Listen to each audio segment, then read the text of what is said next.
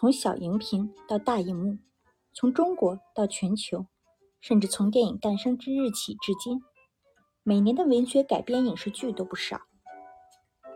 比如最近一个月来，大荧幕上都有强硬文学 IP 背景的《第一炉香》和《沙丘》同一天在国内上映。小荧屏上喊了好几年的科幻大剧《三体》，只出了预告就引来书迷哀嚎一片。而即使是网络文学，诸如靠古偶剧成名的杨幂主演的《狐珠夫人》，改编自西子晴的人气小说《纨绔世子妃的矫若云间月》，也或因选角不当，或因魔改情节等原因翻车了。原著粉难取悦是一个公认的事实。如果作者能够深度参与，那么影视化改编作品的质量至少能够可期。这方面，中国影视圈最成功的案例，或许就是冯小刚先后和王朔、刘震云两位作者的密切合作了。而张艺谋也是文学改编大户，《红高粱》改编自莫言的《红高粱家族》，《大红灯笼高高挂》。改编自苏童的《妻妾成群》，《金陵十三钗》改编自严歌苓的同名小说。这些作家大多持开放态度。莫言甚至表示：“爱怎么改怎么改，你要我爷爷我奶奶在高粱地里试验原子弹也与我无关。非但无关，我还要欢呼你的好勇气。拍好了是你张艺谋的光荣。”拍砸了也不是我的耻辱。不过张艺谋还是请莫言参与了编剧，让他对一些民俗类的东西把关。但可不是所有作者都这么开明，很多作家甚至容不得对自己作品的一丝改动。最著名的案例就是塑造了魔法保姆玛丽·波平斯的《欢乐满人间》原著作者 P.L. 特拉福斯女士。为了将其搬上荧幕，沃尔特·迪士尼本尊亲自哀求，并尽力满足了他大部分苛刻要求，但都没有取悦他。《欢乐满人间》首映式上，老太太据说是从头哭到尾。此后，他再没有允许任何美国人碰他的作品。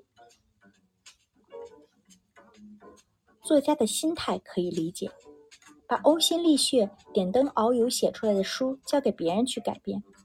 某种程度上，就像把亲生孩子送给别人家养活一样，即使最后更光鲜亮丽，也会怎么看都心里有点别扭。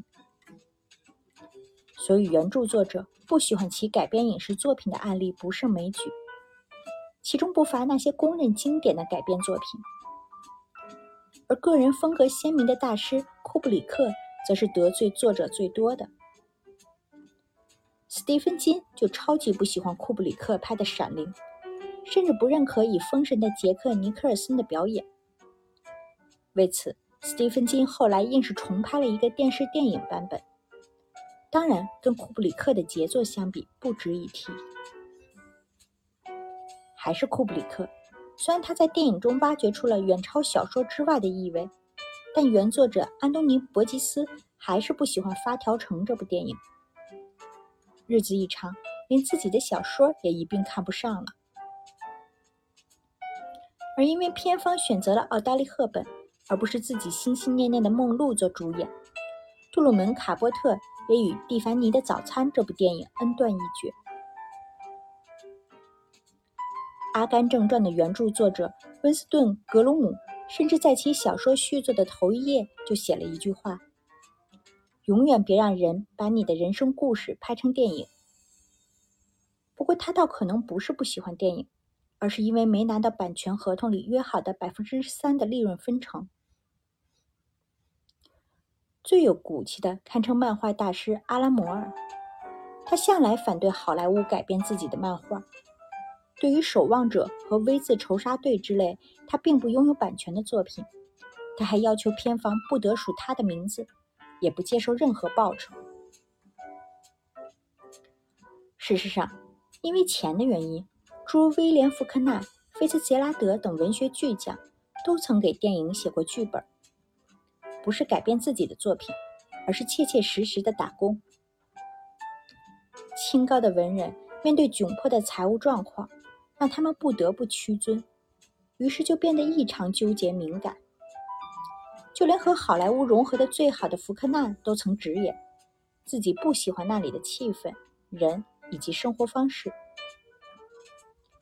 菲茨杰拉德就更惨了，他写的过于文学化的对白屡遭毙稿，他为此甚至曾写信哀求制片人，请接受我在绝望中的恳求，把对白恢复到之前的水准吧。不过，文学和影视。本来就是两个行业，好的小说家很多时候并不是好的编剧，以致他们的深度参与，有时反而恰恰会给一部影视作品的制作过程带来灾难。还是库布里克，他在拍《洛丽塔》时就把原著作者纳博科夫请来做编剧，结果后者写的剧本长达四百多页，如果拍成电影，大约要七个小时。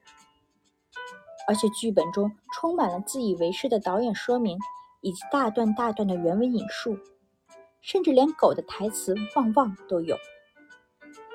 最后还不忘给自己安排了个角色。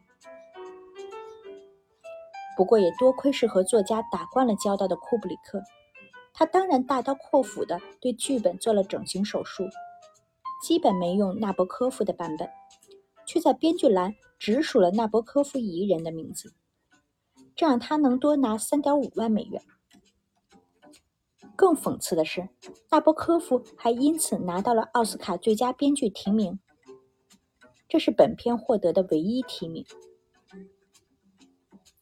看来，该多大程度上尊重原作，真是一件需要仔细考量拿捏的事情。